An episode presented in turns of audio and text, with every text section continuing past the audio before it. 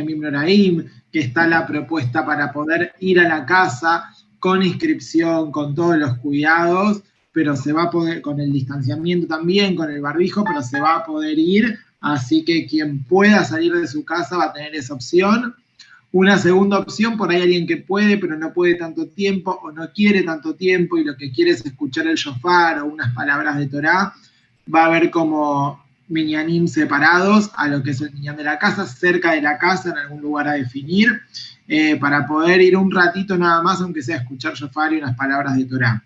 Y como tercera opción, aquel que no pueda salir o no quiera por cuidarse, eh, va a tener la posibilidad de pedir un kit, un kit para que llegue a casa un, diferentes cosas para poder eh, disfrutar de estos Yamim Naraim, y también que llegue una persona, un voluntario, y pueda tocar el shofar en la casa de uno. Así que principalmente eso se está haciendo con el resto de las comunidades de Belgrano para los que viven en Belgrano. Si hay alguien que está cerca de Belgrano, podríamos llegar a chequear a ver si se puede llegar hasta esa casa también. Pero bueno, de una manera o de otra, saliendo o no saliendo, que los ahí no pasen desapercibidos y que, que los podamos vivir eh, juntos, unidos, conectados y en comunidad. Y con David, que Vicente me está llegando mañana, está en pleno vuelo, así que impresionante, se va a quedar por lo menos hasta Yom Kippur, así que bueno, vamos a poder verlo, disfrutarlo eh, en horario en el mismo horario, ¿no? En un horario diferente, no por la pantalla, para que lo pueda ver, va a estar buenísimo. Baruch Hashem, la verdad que increíble, las cosas que pasan, increíbles. Bueno. Bien, Gus. Voy a chequear un segundito eh, que esté puesta la grabación y ya vengo.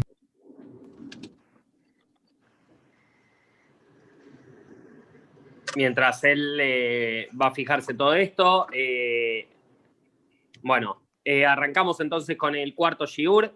Hasta la semana pasada lo que estuvimos viendo fueron los 13 eh, atributos de misericordia, estos que decíamos que trae uno de los profetas, Mijá, o sea, que eh, va diciendo determinados atributos que tiene Hashem como para eh, ser benevolente con nosotros en, ahora que viene el momento del juicio, y cómo nosotros podemos atraer esos atributos de misericordia para con nosotros. ¿En qué sentido? En el sentido de agarrar y decir, así como yo me comporto de esta forma, atraigo que Hashem se comporte de esa forma para conmigo.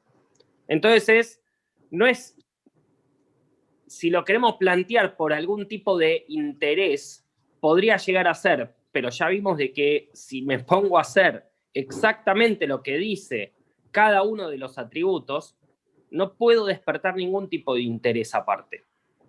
O sea, no va a ser por nada, o sea, no lo voy a poder hacer si lo, si lo voy a querer manifestar a través de un interés, no se va a poder terminar eh, haciendo, o sea, no, no lo voy a poder terminar de manifestar eso, porque va a terminar siendo una mentira y eso no, no me va a poder ayudar eh, para poder realmente hacer que Hashem se comporte para mí de la misma forma.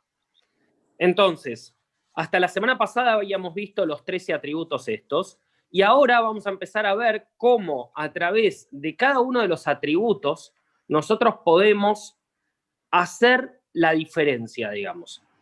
Y los atributos de los cuales nosotros vamos a hablar ahora tienen que ver con tal vez cosas un poco más conocidas, porque es a través de poder ver cómo Hashem creó el mundo a través de los, eh, las distintas sefirot, que nosotros también nos podemos comportar según cada una de esas sefirot.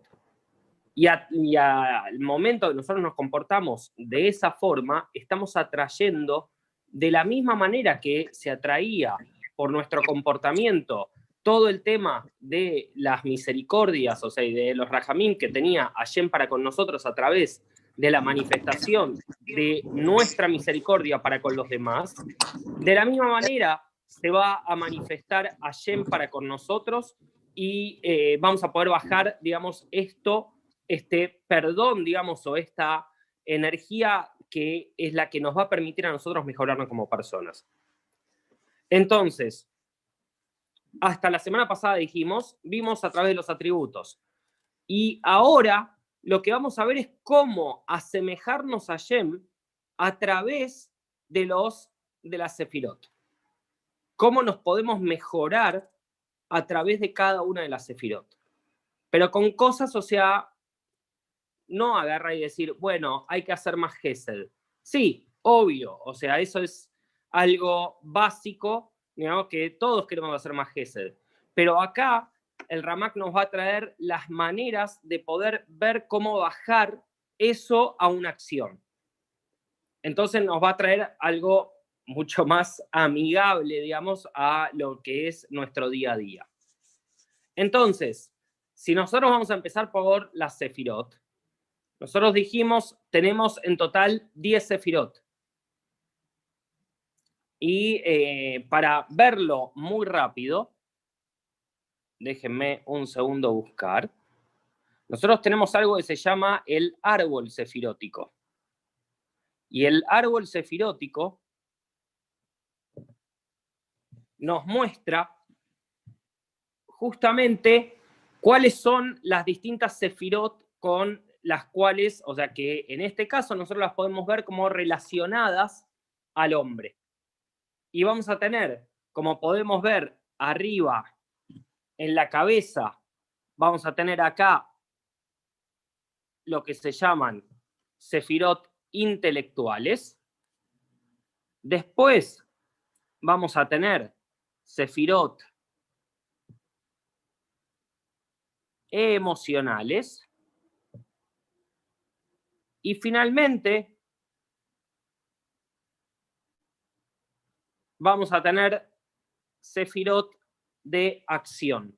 Entonces, nosotros tenemos tres tipos o tres estilos de Sefirot. Sefirot de pensamiento, Sefirot de emoción y Sefirot de acción. Ahora, si nosotros vamos más al inicio y nos posicionamos déjenme que quiero borrar primero el y volver a la misma imagen para posicionarnos solamente en la parte intelectual.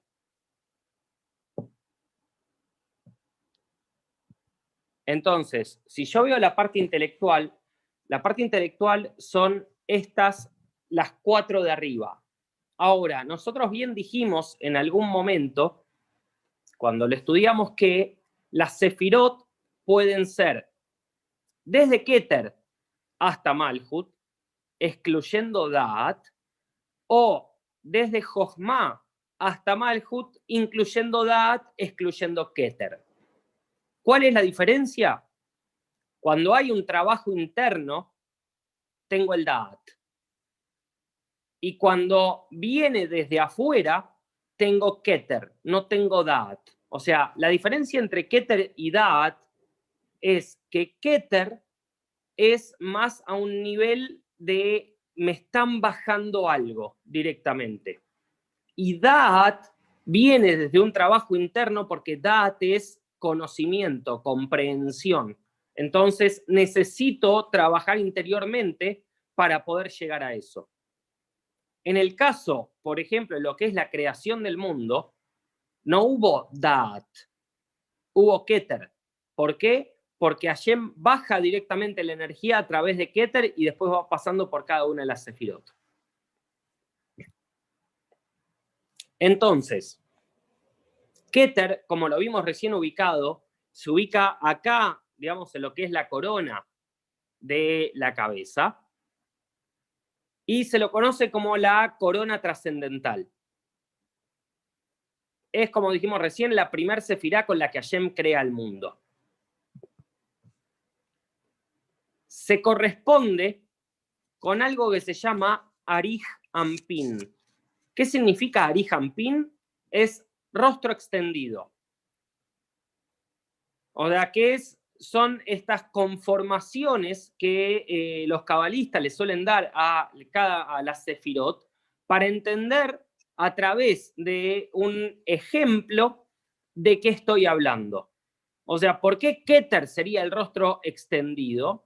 Porque me está mostrando la interioridad de todo eso. Me está mostrando absolutamente todo. Por eso Keter, como Sefirá, contiene a todas las otras Sefirot también.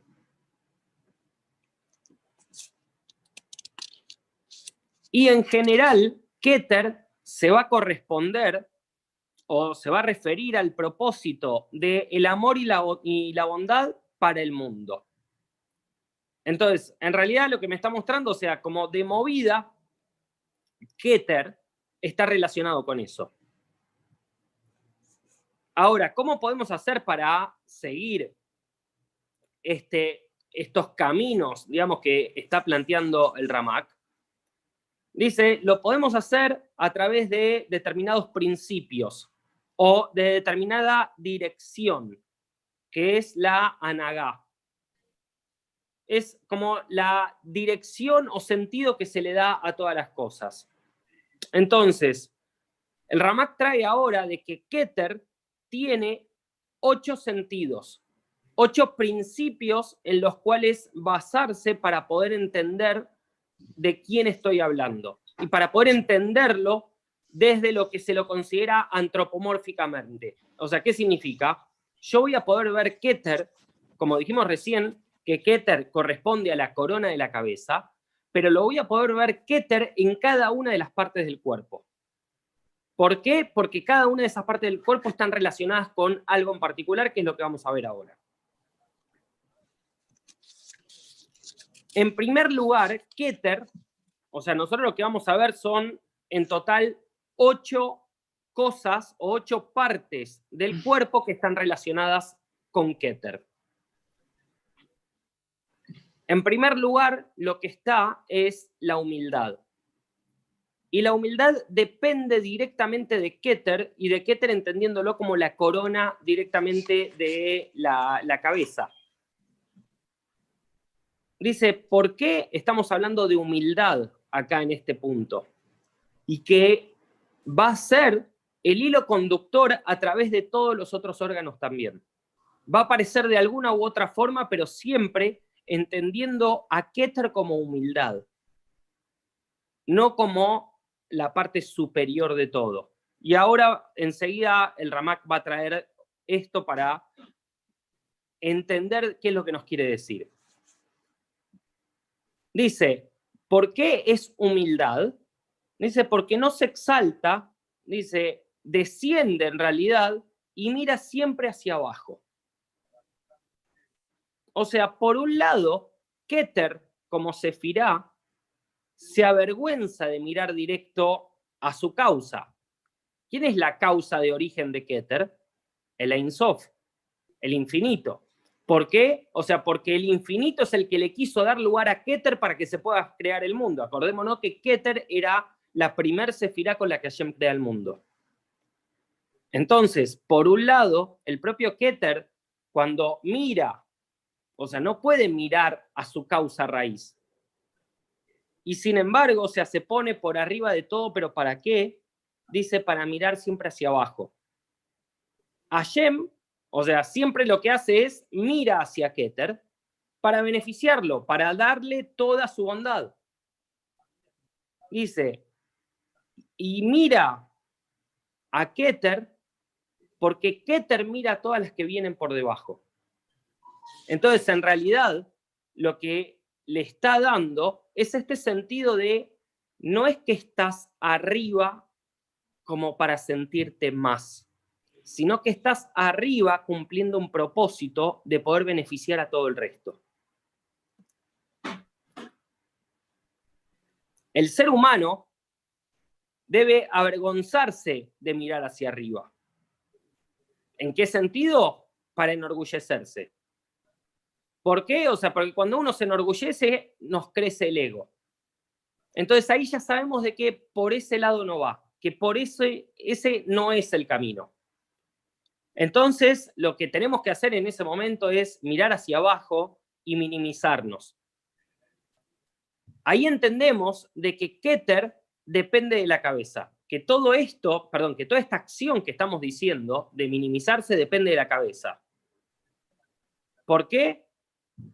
Dice, el ser humano solo se enorgullece cuando levanta la cabeza, la cabeza en forma de arrogancia. La persona humilde, ¿qué es lo que hace? Baja la cabeza. Entonces, hay algo que nos está tratando de enseñar acá. Cuando Hashem actúa con Keter, lo que recibimos nosotros es la clemencia esencial, o sea, ese perdón absoluto que nos está dando Hashem. Tengamos en cuenta que Keter es Rajamín puro, o sea, que es misericordia pura, o sea, no hay juicio en el nivel de Keter. Entonces, en realidad,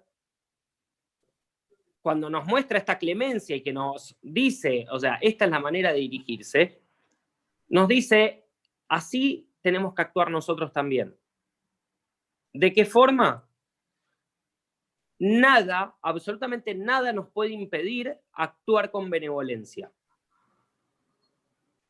Y cuando actuamos con benevolencia es considerando sin tomar en cuenta iniquidad o actos negativos. O sea, voy a hacer benevolencia porque voy a hacer benevolencia, sin importarme lo que hizo o no hizo la persona.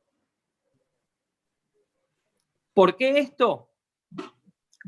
Hashem, dice, sustenta a todas las criaturas. O sea, les da energía a todas las criaturas. No desprecia ninguna.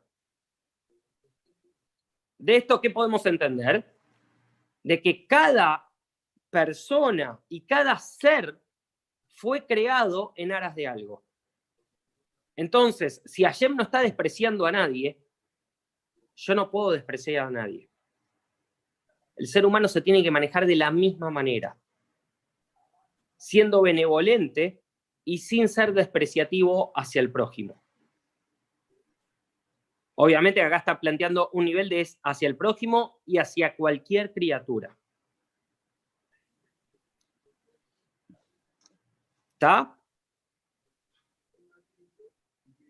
Ese sería el primer nivel, que es lo que llamamos el Keter, que es la humildad en sí. El segundo nivel es imitar el pensamiento de Keter.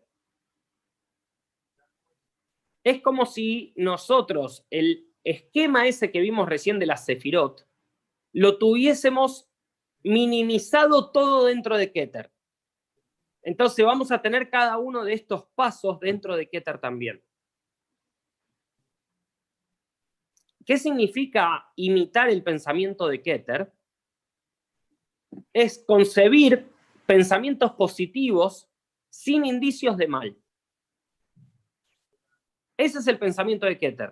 O sea, Keter siempre piensa todo en positivo. No hay absolutamente mal en nada de lo que está planteando. Dice, de la misma manera tiene que actuar el ser humano. Dice, alejándose de los pensamientos negativos.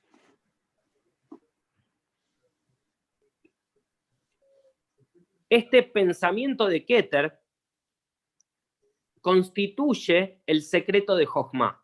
Jochma es sabiduría.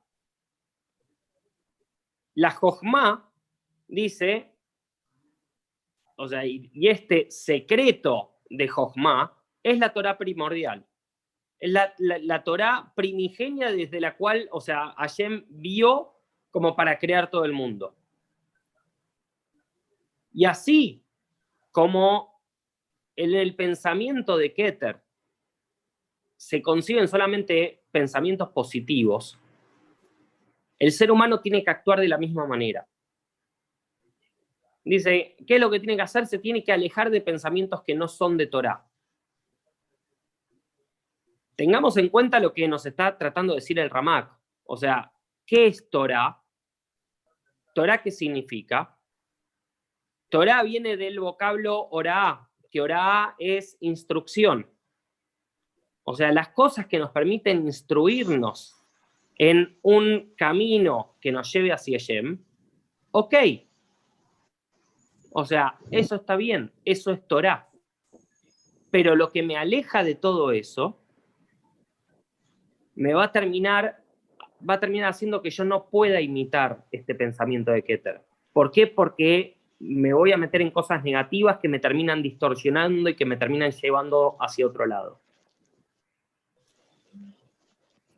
¿Cómo hago para alejarme de pensamientos que no sean de Torah? Relativamente fácil. Meditando en la grandeza de Hashem y en sus actos de bondad. O sea, no parecería complicado y sin embargo, sabemos muy bien que los pensamientos negativos están a la orden del día cada vez que queremos hacer algo positivo. Entonces, por eso está hablando y nos dice, lo mejor que pueden hacer es meditar en esto. Antes de llegar al hacer, pensemos bien qué es lo que quiero. ¿Está? Vamos al tercer camino, que es la frente del ser humano. La frente del ser humano tiene que ser sin rasgos de dureza. ¿Por qué? Dice, tiene que ser sin rasgos de dureza porque la fuente, o sea, la fuente que es Hashem mismo, es de benevolencia y tiene que emanar esa benevolencia y ser benevolente con todos. Ahora, me van a decir, pero ¿qué? ¿Tengo que ser bueno en todo momento sin importar lo basura que es la otra persona que me hizo todos estos males? Y viene el Ramak y nos dice, incluso si nos hacen enojar, hay que adoptar hacia ellos una actitud conciliadora y aplacarlos con buena voluntad. Con buena voluntad lo termino pisoteando porque es mi buena voluntad, ¿no? Pero en realidad el Ramak nos dice que aplacarlos con buena voluntad es mostrándoles el camino a través de cómo nos controlamos nosotros. O sea, no voy a darle al otro algo y a, darle todo un sermón al otro que yo no lo puedo cumplir. La mejor manera de poder hacerlo es, lo hago yo y te lo muestro con acciones. Ese es el punto de, si me hacen enojar, no adoptar una actitud hacia ellos que sea dañina, que sea destructora, sino conciliadora. Dice, ¿Por qué? Porque esto es lo que hace la frente de la benevolencia de Hashem. O sea, aplaca las fuerzas de dureza y las rectifica. O sea, toma lo que es del din, del juicio, lo aplaca y le sirve para qué? Para mejorarlo. Eso es la rectifica. Se mejora a través de aplacar todo eso.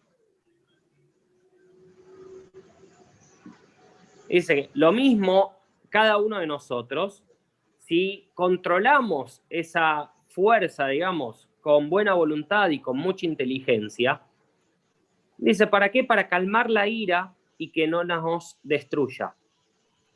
Pensemos dos minutos en esto. Si hay una persona que me está molestando y yo termino reaccionando, acá me está diciendo controlándolas con buena voluntad y con mucha inteligencia. Me está diciendo, la voluntad está hablando de la facultad de Keter, que ya vimos antes que tenía que ver con la humildad. Más allá de que todo esto tiene relación todavía con Keter, pero Keter en sí significa voluntad. Ahora, dice, y con mucha inteligencia, Estudiamos en algún momento que la Neyamá, digamos, el alma divina, se aloja en el cerebro. Entonces, cuando yo reacciono como un animal, cuando me enojo por estas cosas, lo que estoy haciendo es demostrando que no tengo Neyamá. ¿Por qué? Porque no estoy controlando mis impulsos con mi Neyamá. Entonces, cuando trae acá el Ramaki nos dice con mucha inteligencia, nos está diciendo usen sus capacidades intelectuales para controlarse. Ustedes son mucho más que un animal, en el sentido de que ustedes pueden controlar sus impulsos. Entonces, para que no te destruya como hombre y construyas un animal, tenés que aplacar tu ira. ¿Y por qué trae, digamos, esto y emula, digamos, por qué emulamos a Shem en todo esto? Porque dice que mucha inteligencia es la sabiduría de la frente de Atika. ¿Y qué es Atika? Dice, Atika es Atik Yomim. Atik Yomim significa literalmente el anciano de días, que es una manera poética, digamos, de la Kabbalah de llamar a Shem. Entonces, en realidad nos está pidiendo la benevolencia por encima de nuestro enojo. No es como en el punto anterior que nos pedía benevolencia y ya. Porque es fácil ser benevolente con otros cuando me siento bárbaro. Pero ser benevolentes con otros cuando estoy enojado eso es lo que nos está marcando acá la diferencia. Y finalmente, dice, como para rematar este punto, el Ramak nos dice que tenemos que ser amables con la humanidad. O sea, más allá de todo esto que nos dijo recién, dice, ¿por qué? Porque si uno tiene una actitud dura hacia los demás, no va a ser aceptado por Hashem no es que ni siquiera que Hashem va a tener una actitud dura para con nosotros, es directamente que Hashem no nos va a aceptar. Entonces, me enojo, eh, produzco a través de eso un exilio de la Neyamá, o sea, porque mi Neyamá no quiere estar en mi cuerpo, porque yo me estoy comportando como un animal, y encima, o sea, no soy aceptado eh, por Hashem, un combo increíble.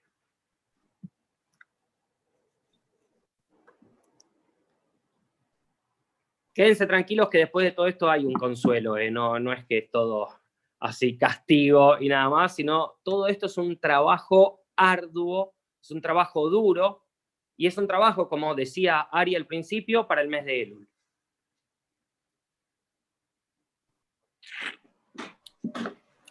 ¿Me siguen hasta acá? Estamos entonces en el cuarto el cuarto son los oídos del ser humano. Los oídos del ser humano está traído eh, por la Kabbalah de eh, que tienen que inclinarse al escuchar cosas buenas y no dejar entrar cosas falsas o negativas. Lo hablábamos hace un par de semanas atrás, cuando decíamos eh, de la para allá Team que decíamos que tiene que haber Shoftim y Shotrim en las entradas de nuestras ciudades, y las, los oídos, los ojos, la nariz, la boca, son las entradas a nuestra ciudad, a nuestro cuerpo. Ahora, ¿por qué el oído en particular en este punto? Dice, en el oído supremo, que se llama Asana Aelioná, dice, no entra ningún grito pidiendo juicio severo ni maledicencia. O sea, ¿de quién es el oído supremo? Es de Hashem. Dice, y el oído está relacionado con Geburá. Si recordamos eh, hace la para allá, eh, hace dos parciotas atrás, cuando veíamos Re, Re, que era la capacidad de la vista, está relacionado con el atributo de Jochma. Y el Shema, o sea, el escuchar, está relacionado con la capacidad de Binah. Jochma está en la columna derecha y corresponde al Gesed. Binah está en la columna izquierda, corresponde a Geburah. Por eso es que el oído está relacionado con la capacidad de eh, Geburá, con la capacidad de juicio, de din. Ahora dice que en el oído supremo no entra ningún grito pidiendo juicio severo. O sea, cuando nosotros queremos que a alguien, Hasbe Shalom, le pase algo malo o que tenga un juicio severo y que nosotros le pedimos a Jen, por favor, dale lo que se merece a este, lo que se merece, digamos, en el sentido nuestro, o sea, lo que nosotros creemos que él se merece. Tal vez Hashem nos escucha y él interpreta lo que él quiere, digamos, que, le, que se merezca a esa persona. Pero en realidad, lo que nos está diciendo es, cuando entramos frente a Hashem y pedimos un juicio severo contra alguien, o hacemos maledicencia, o sea, hablamos mal de otras personas, dice, no entra ningún grito de este tipo. Las palabras de el Nahash primordial, o sea, de la serpiente, si se acuerdan lo que pasó con Adán y Jabá y la serpiente, dice, las palabras de ese Nahash, que fueron la Yonara, porque al fin y al cabo terminó haciendo un mal uso, digamos, de su boca, dice, no tienen acceso arriba. O sea, no pueden llegar este tipo de palabras ante Hashem. Dice, y así tenemos que hacer nosotros. Dice, solamente escuchar palabras buenas y provechosas y todo lo que es maledicencia, dice, ni siquiera lo tenemos que aceptar. ¿Por qué? Por un pasuk en eh, Shmot, que dice en Shmot 23, eh, pasuk, 1, eh, dice, no aceptarás reporte falso. Entonces, el no aceptarlo es que no va a entrar por acá, directamente. Así como Hashem no acepta maledicencia ni acepta que nosotros pidamos por un juicio severo contra otro Yehudí, de la misma manera nosotros tampoco podemos aceptar eso. Fíjense que hasta ahora todas las cosas que fue planteando son cosas lógicas. No hay nada de que nosotros podamos decir esto no tiene lógica que me está planteando el Ramak. Vamos a llegar al final, o sea, nos faltan todavía eh, cuatro más, vamos a llegar al final de, eh, de esta parte de Keter y ahí vamos a ver qué es lo que nos falta. Pus, una preguntita. Cuando decís eh, esto que decías de que aparece en Shemot 32.1, de que no va a entrar... 23, 23.1. Ah, te lo digo al revés. que no va a entrar nada falso al oído. ¿Se refiere a Yonará o, o algo cuando alguien inventa una mentira justamente para, para hablar, como presentar falso testimonio, viste que si había dos testigos que presentaban falso testimonio, les correspondía la pena que querían que se aplique a esa persona. En nosotros, no estoy preguntando a nivel de juicio, estoy preguntando en nosotros, ¿cuál es la diferencia? ¿Cómo nosotros? ¿Cuál es la diferencia? En nosotros. No hay ninguna diferencia entre una y otra. Para mí, no, ¿por qué no hay ninguna diferencia? Porque las dos en cualquiera de las dos yo estoy dejando entrar la mentira. Ok, ya entiendo el punto. Entonces, en ese sentido no hay ninguna diferencia.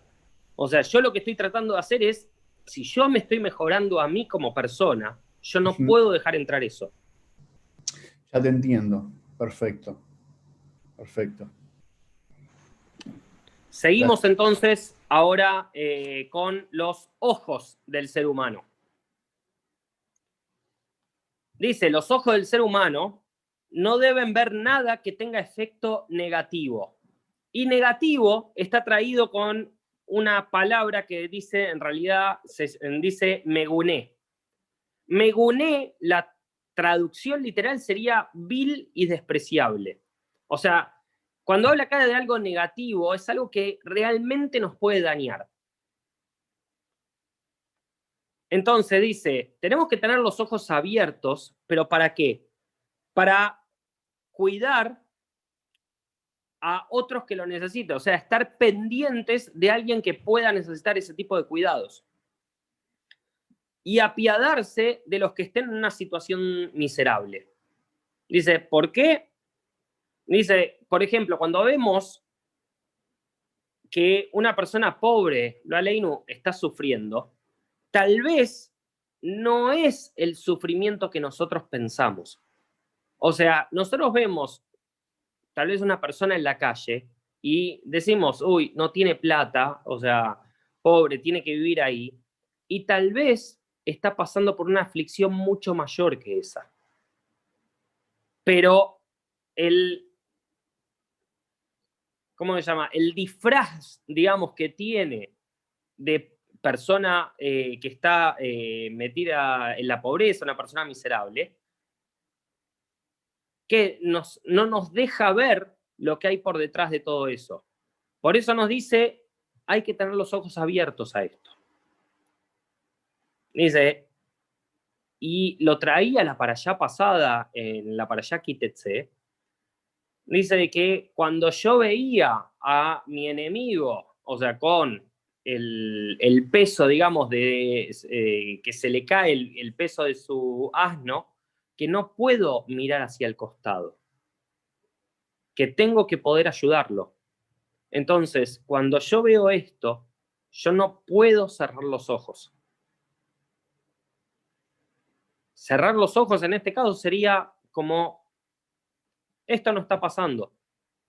Sería una negación. O sea, y estamos hablando de que yo me estoy mejorando como persona. ¿Cómo me puedo mejorar como persona si estoy negando la realidad misma? Y no es que estoy negando una realidad que va en contra de la Torá, sino que estoy negando cuando Hashem me pone una persona para ayudar y miro para el costado.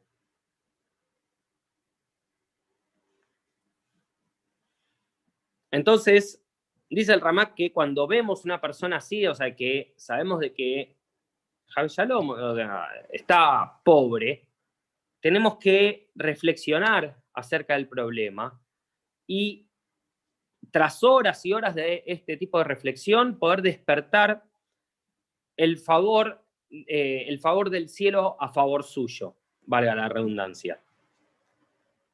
Entonces, por un lado, tengo que poder hacer algo positivo a través de esa mirada. Y por otro lado, alejarme de visiones negativas, alejarme de cosas que me conecten hacia lo negativo, que me nublen la visión. ¿Está? El sexto sería la nariz. En la nariz dice, no debe hallarse manifestación de la ira. Hay una cosa que traía un more mío, o sea, que decía, ¿por qué? O sea, cuando uno sabe de que la otra persona está enojada, dice, cuando su cara se transforma y está respirando como si fuese un dragón. O sea, como que sale realmente fuego está saliendo de, de sus narinas, digamos, de, de las fosas nasales.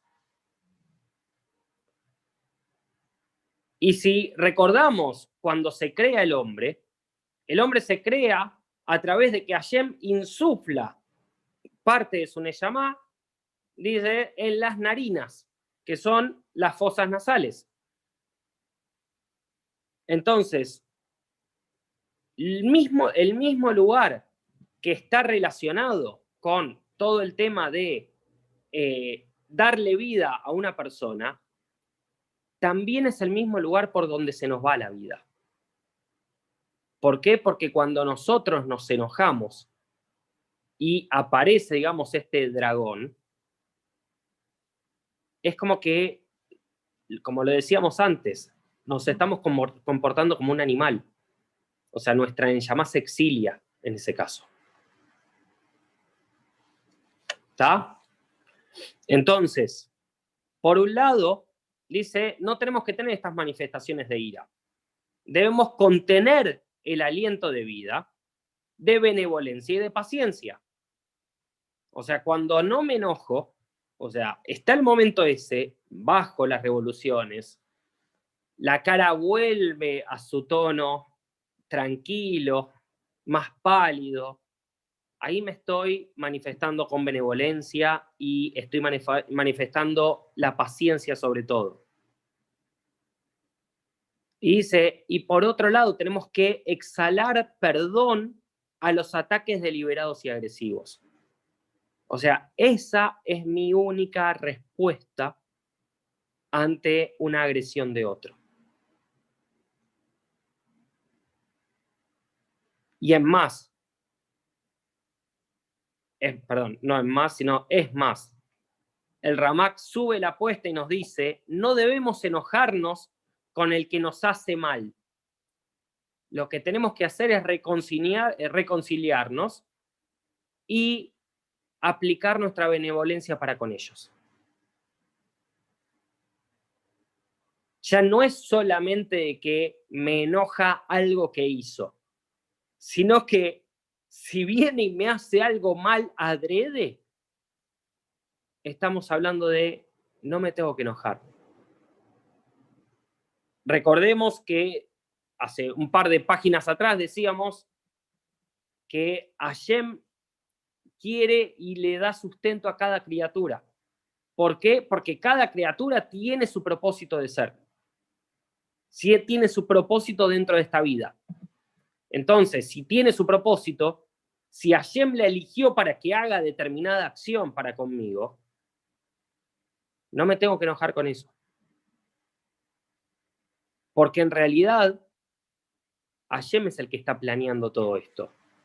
Nosotros no entendemos cuál es el plan de Hashem. De ser Hashem, o sea, cuando no estemos más en este mundo, Hashem nos va a explicar un poco por qué pasó cada una de las cosas que pasaron. Pero en realidad es entender de que cada cosa que pasa está planeado por Hashem. ¿Está? El séptimo, que es el rostro.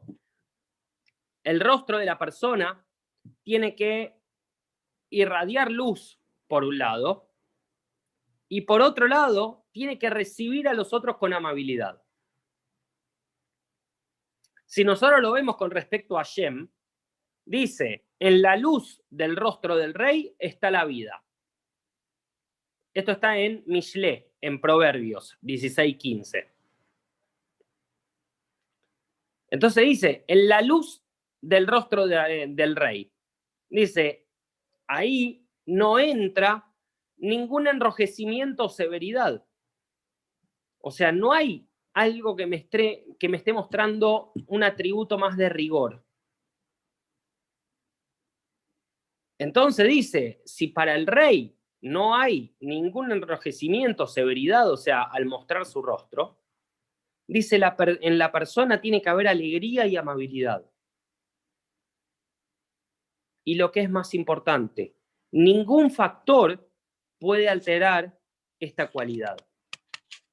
Cuando nosotros entendemos cuál es el objetivo de todo esto, entiendo de que en realidad todo lo que está pasando es para que yo pueda controlar todo este tipo de ataques. ¿Por qué? Porque eso va a mostrar mi, refinación en todo, en todo este asunto. Mientras que no lo pueda hacer, sigo metido todavía en todo eso. Como último, tenemos la boca. El octavo es la boca. Dice, la boca está para expresar solo cosas buenas o sea, cosas de Torah. Dice, y emular la boca suprema, ¿qué sería? La boca suprema, ¿qué es lo que hace? Dice, nunca se cierra ni calla, siempre emite bondad. Eso es la boca suprema, eso es la boca de Hashem. Dice, por eso uno debe decir cosas buenas sobre todo lo que existe y expresar con la boca palabras de bondad y bendición. Ese es el sentido y el objetivo de la existencia, digamos, o sea, de la parte esta de, eh, de la boca con respecto a Keter. Dice, estos estas ocho que vimos son las cualidades que entran dentro de humildad, dice, y que se corresponden con los ocho órganos de Keter. Entonces trae al final de esto, el Ramaki nos dice, dice, cuando la persona se quiere acercar a la dimensión espiritual para asemejarse a Hashem, dice, para poder abrir sus fuentes hacia los seres terrestres eh, terrenales, debe perfeccionarse en lo dicho, en, o sea, en estas cosas que estuvimos viendo, de todo esto que hablamos recién, más de las tres semidot anteriores.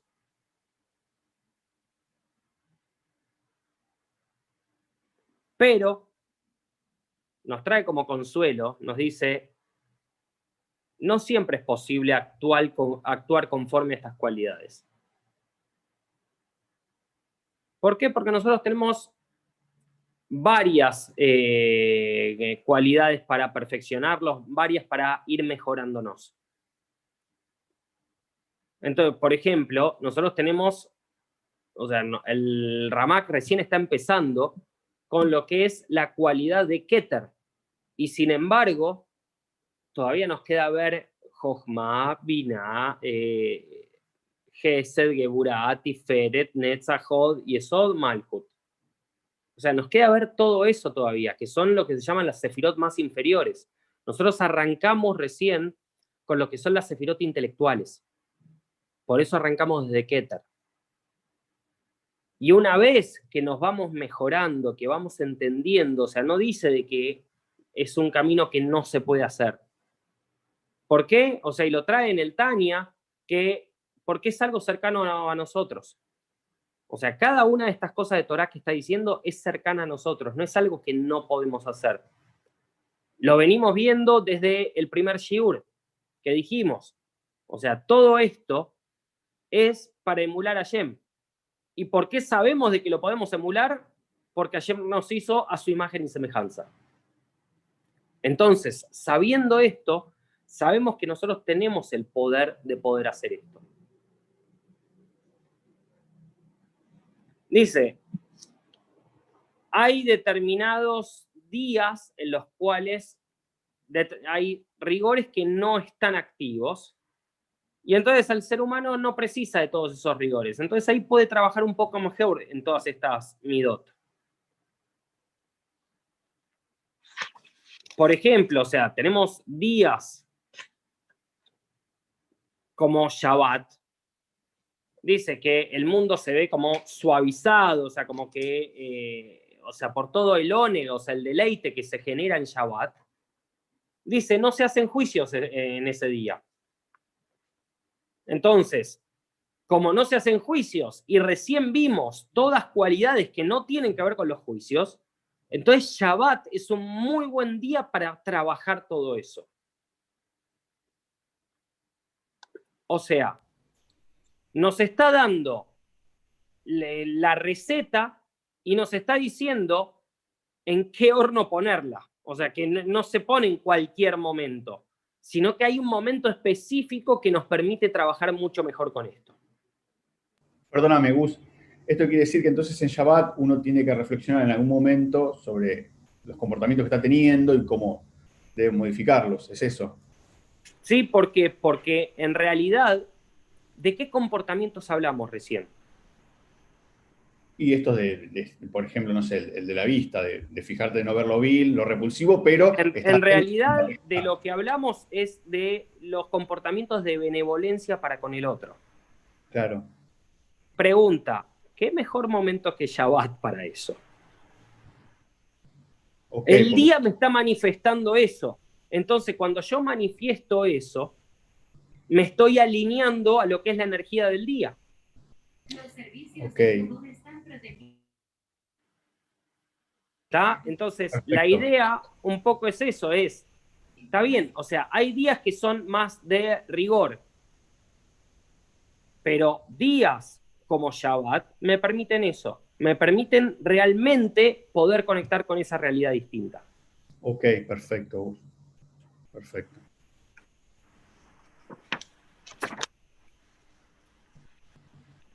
Dice, eh, por esta razón hay ciertas festividades, o sea, ciertas festividades, en las festividades generalmente, porque en las festividades el tema del rigor no predomina. En Shabbat ya dijimos que no.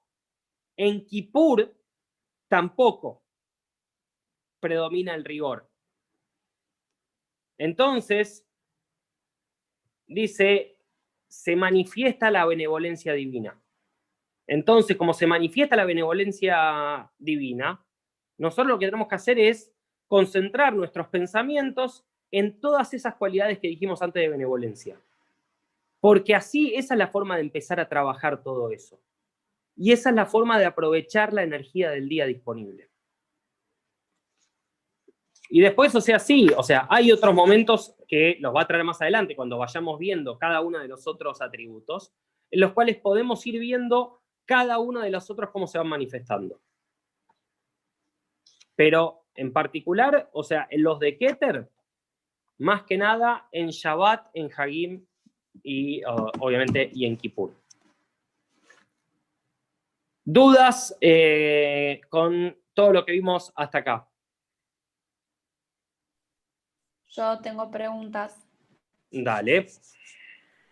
En realidad, em, reflexionando sobre lo que venís explicando y el vínculo de uno con los demás, em,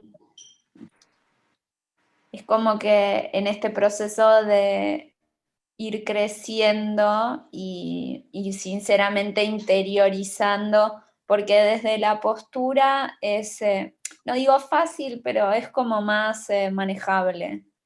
Pero, ¿qué herramienta podría haber para realmente poder arraigar desde la raíz del corazón este emet de cambio? ¿Se entiende? Eh, creo que entiendo la pregunta. La respuesta es un poco lo que plantea acá el Ramak, que cuando vos tengas, o sea, vos no sabés cómo hacerlo vos, pero sí sabes cómo lo hace Hashem. O sea, vos sabes de que Hashem se manifiesta con benevolencia para con nosotros. Sabes que todo lo que hace Hashem, aunque nosotros no lo entendamos, es bueno para nosotros. Nosotros no lo entendemos ahora, pero hay un montón de cosas que nos pasaron que hoy no las puedo entender como buenas pero mañana seguramente sí las entienda como buenas. ¿Por qué? Porque ya vi toda la película. para Jem es una foto todo esto. Pero, para... no tiene Yetzerara y no tiene que lidiar con eh, estas situaciones. Ok. y ahora. Otra llave, dame. ahora, el Yetzerara, ¿quién te lo puso? a Yem, pero es como cuando te dan una tarjeta de crédito en la mano, el banco te da la tarjeta, vos decís. Listo, para, para, para, por eso. Déjame, déjame seguir en, el codo. Dijimos recién de que Hashem sustentaba a todas las criaturas, incluso al Yetzerará. No le da directamente, le da, o sea, de lo que se llama el Ajoraim, le da desde como ¿Viste cuando no le querés dar a alguien que le das así como con desprecio? O sea, pero recibe también el Yetzer. Entonces el Yetzer el malentendido Yetzer tiene un propósito. ¿Cuál es el propósito? Y tenemos que ir a Bereshit y ver después de la creación del hombre, cuando crea a la mujer, o sea, cuando en realidad, ya dijimos, cuando la separa del Adán, y ahí el Adán se hace solamente hombre y Jabá solamente mujer. Y dice una frase muy particular que dice Ezer Kenekdo. ¿Qué significa Ezer Kenekdo? Dice el, la fuerza, o sea, la ayuda en realidad es la ayuda que se le opone. Entonces, nuestro Yetzer es nuestra ayuda que se nos opone. Para eso está. Ese es el objetivo que tiene. Pero nosotros tenemos que empezar a mirar también a nuestro Yetzer con ojos de benevolencia. Para poder ver a otro con ojos de benevolencia, tengo que empezar conmigo. El primer paso soy yo. Yo tengo que empezar a querer esas partes que odio de mí. Y entonces cuando me trato a mí con benevolencia, puedo empezar a tratar a otros con benevolencia también.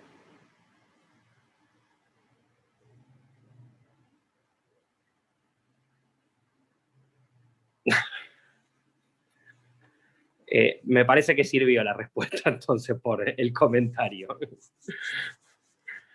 bueno, eh, Besrat eh, la semana que viene vamos a continuar. La idea es terminar eh, con dos palabritas más que nos quedan de, de Keter.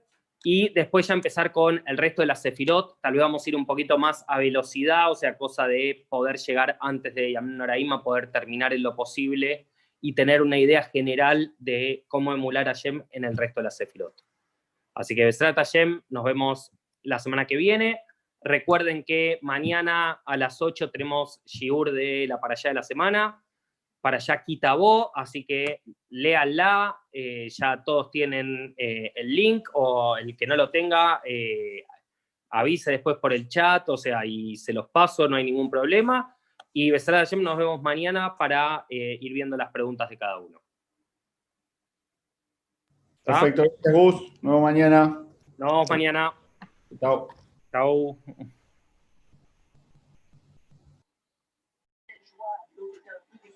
Chao, hasta mañana. Chao, hasta mañana. Hasta mañana. Chao, gracias por todo.